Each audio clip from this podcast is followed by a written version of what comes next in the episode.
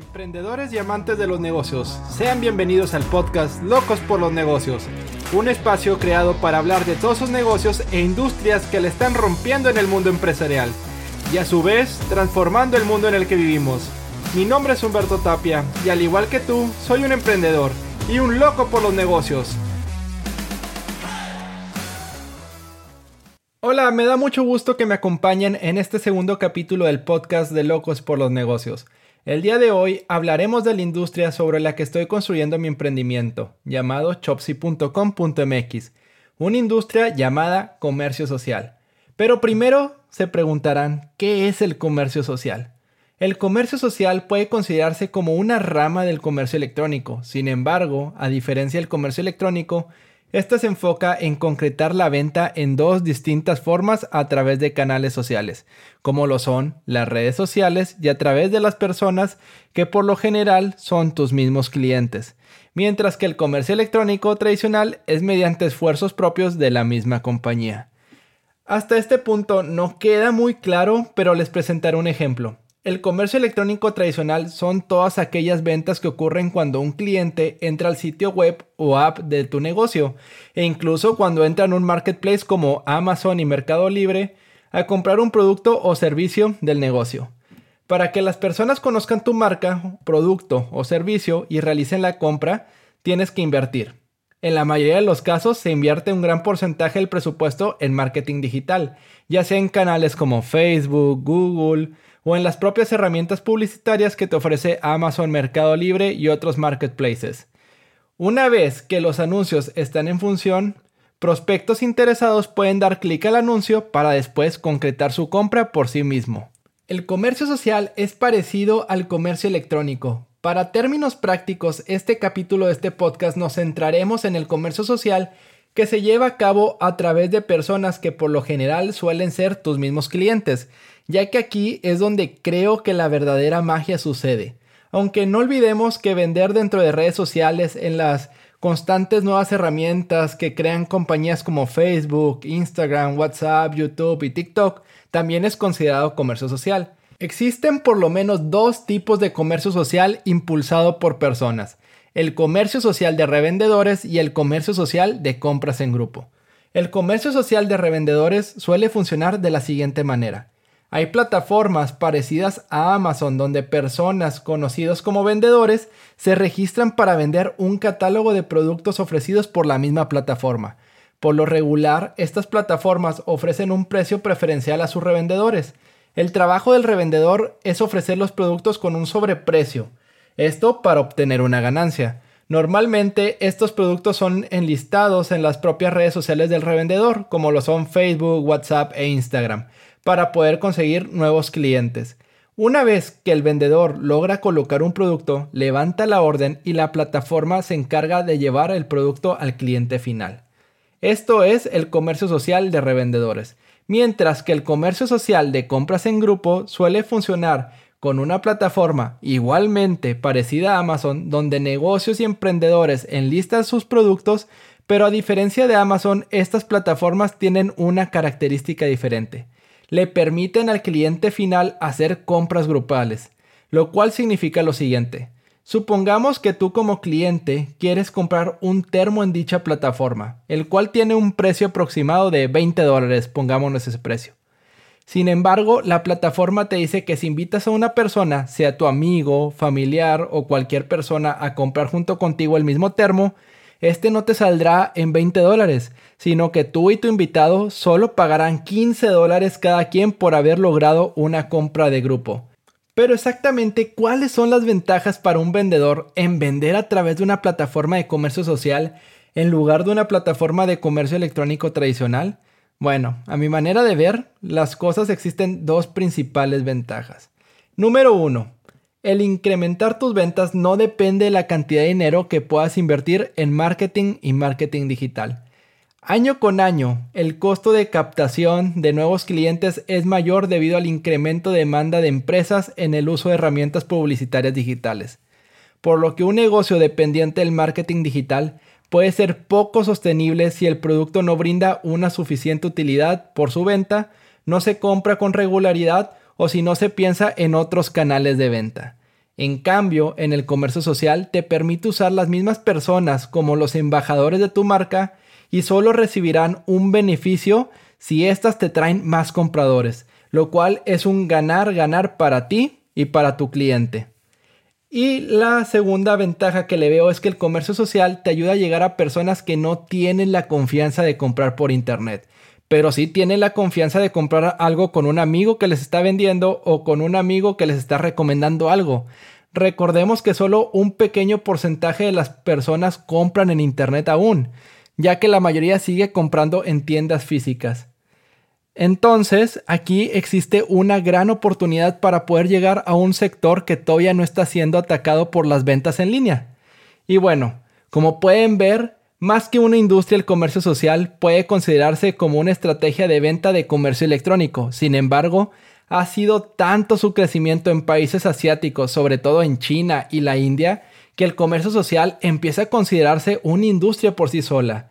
Para que puedas darte una mejor idea, en China, el país con mayor número de compras por Internet en el mundo atribuye en el año 2020 que un 12% de las compras hechas en Internet del gigante asiático surgieron gracias al comercio social. Y se espera que para el 2023 este número pueda crecer hasta un 17%, es decir, un 5% de incremento en solamente 3 años. Seguramente después de escuchar todos estos datos interesantes te estarás preguntando, ¿será buena opción hoy en día crear una compañía de comercio social? ¿O que mi compañía incursione en plataformas de esta modalidad de venta? Y te digo algo, la respuesta es sí. En lo personal pienso que es una excelente oportunidad si se cumple cualquiera de los siguientes criterios. Criterio número uno. Vives en un país donde los índices de bancarización son muy bajos por ejemplo, es el caso de México, país donde yo vivo, y muchos otros países de Latinoamérica.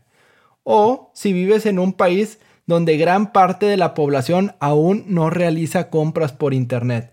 Si se cumple cualquiera de estas condiciones, el comercio social que se lleva a cabo a través de personas tiene mucho tramo que recorrer en tu país y ayudará a que cada vez más personas estén conectadas y con la confianza de comprar por Internet. Si llegaras a vivir en un país donde los índices de bancarización son muy altos y la mayoría de las personas ya realizan compras por Internet, entonces veo un poco más complicado que el comercio social a través de personas sea una buena alternativa.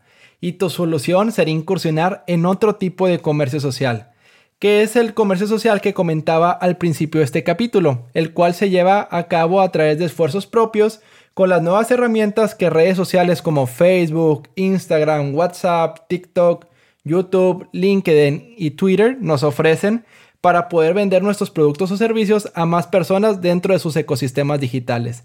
Ahora que conoces un poco más acerca del comercio social, te quiero compartir algunas de las plataformas de comercio social a través de personas que la están rompiendo alrededor del mundo.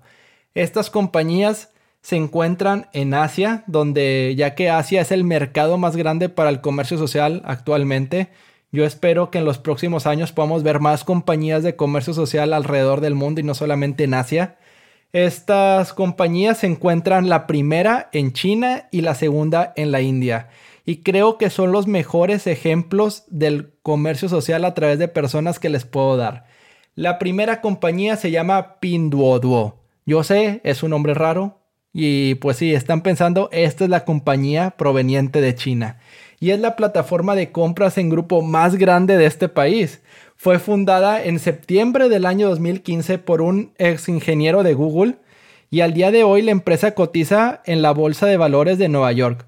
Los ingresos, escuchen nada más esto, los ingresos de septiembre del 2019 a septiembre del 2020 fueron nada más y nada menos que de 6.270 millones de dólares.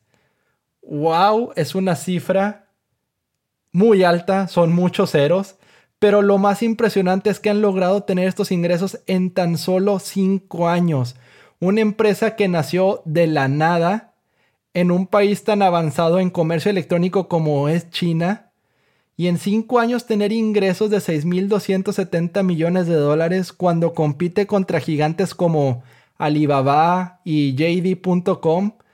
wow lo que ha logrado Pinduoduo. Encontró un nicho de mercado a través del comercio social para lograr esta cantidad de ventas.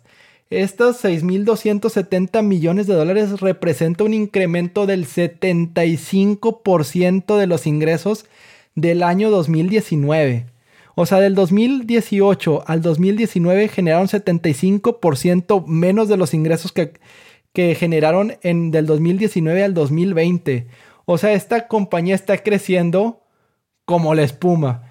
Eso es un ejemplo que ojalá podamos ver más empresas como Pinduoduo, no solamente en China, sino también aquí en México y en América Latina y en más partes del mundo. Y bueno, el segundo ejemplo es Misho. Esta es la plataforma más grande de revendedores y se encuentra en la India cuenta con más de 2 millones de revendedores y más de 21 mil proveedores de productos. Desafortunadamente no tenemos información de cuáles son los ingresos de Misho, ya que Misho no es una, no es una compañía pública, sigue siendo un startup privado. Pero lo que sí les puedo decir es que en el año del 2019 recibió una inversión por 25 millones de dólares por parte del gigante de las redes sociales Facebook. Y aquí es donde les digo, ¿qué estará viendo Facebook en esta empresa de Misho?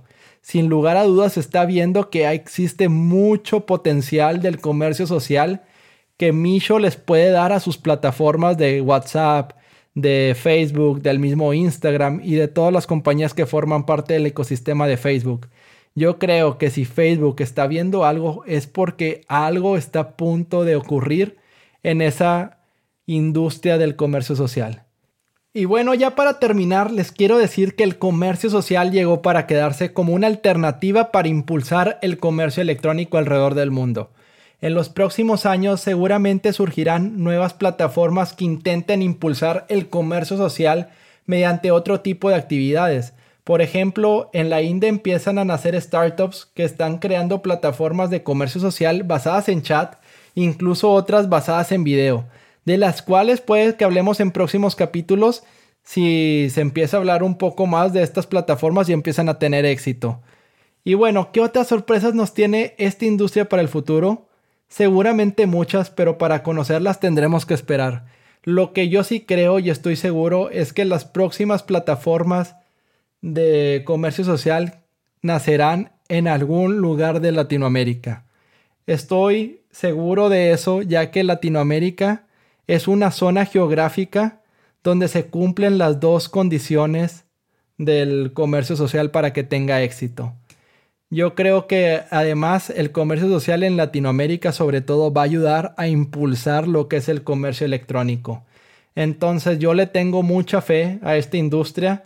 Yo creo que esta industria va a llegar para revolucionar muchos aspectos que ahorita conocemos en el comercio electrónico en este lado del mundo.